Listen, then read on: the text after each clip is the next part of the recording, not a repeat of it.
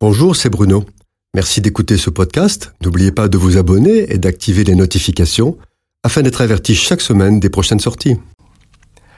Dans une église, un conducteur de louanges se désespérait d'avoir tant travaillé et préparé son intervention si consciencieusement et avoir devant lui une assemblée sans réaction malgré toute sa bonne volonté. Cela m'a mené à me poser la question, mais qu'est-ce qui fait que certains chefs sont capables d'entraîner inconditionnellement à leur suite des hommes prêts à tout, et parfois même jusqu'à donner leur vie, alors que d'autres, non? Les sciences de l'éducation, notamment dans l'analyse des groupes, démontrent facilement que dans un ensemble humain, on retrouve sensiblement les mêmes traits de caractère, les mêmes personnalités, et dans les mêmes proportions. Ce ne seraient donc pas ceux qui sont dirigés qui feraient la différence. Alors, qu'est-ce qui fait la différence?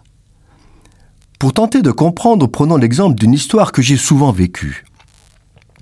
Dans un stage de formation d'enseignants, regroupés dans un collège qu'ils ne connaissent pas, je demande à un enseignant de faire la classe à un groupe d'élèves de ce collège. En secret, je lui dis que les enseignants se plaignent beaucoup de cette classe, ce qui est vrai. Deux heures plus tard, l'enseignant sort complètement déprimé, déclarant qu'il vient de passer le plus mauvais moment de sa vie. Le lendemain, je demande à un autre enseignant de faire cours à la même classe, dans la même matière. En secret, je la présente comme la meilleure classe potentielle de l'établissement. Deux heures plus tard, l'enseignant sort du cours ravi d'avoir eu une si bonne classe ayant le sentiment d'avoir bien travaillé. Qu'est-ce qui a fait la différence? L'un sort du cours déprimé, l'autre sort enthousiasmé. Ce ne sont pas les élèves, ce sont les mêmes. Ce ne sont pas les matières, ce sont les mêmes. Qu'est-ce qui fait qu'un public est apathique et d'autres réactifs et dynamiques? Ce qui fait la différence, c'est premièrement ceux qui les dirigent.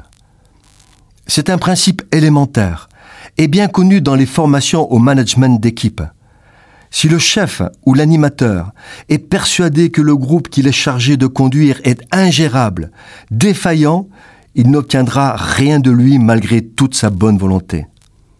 Étonnamment, c'est un principe que les chefs en difficulté refusent de reconnaître, et pourtant, nos représentations, nos croyances et nos convictions concernant les gens avec qui nous travaillons impactent les résultats que nous obtenons d'eux. Comprendre cela est absolument essentiel pour celui qui a la responsabilité de diriger dans l'Église ou ailleurs. Il y a un autre facteur déterminant dans la conduite des groupes. C'est la compétence de celui qui conduit. La Bible dit La bonne volonté, quand elle existe, n'est agréable qu'en fonction de ce qu'elle peut avoir à sa disposition. Et ce qu'elle doit avoir à sa disposition, ce sont les compétences nécessaires. C'est la compétence qui permet, entre autres, de comprendre quels sont les besoins et les attentes de ceux que l'on dirige. Sans cela, le chef travaille en vain.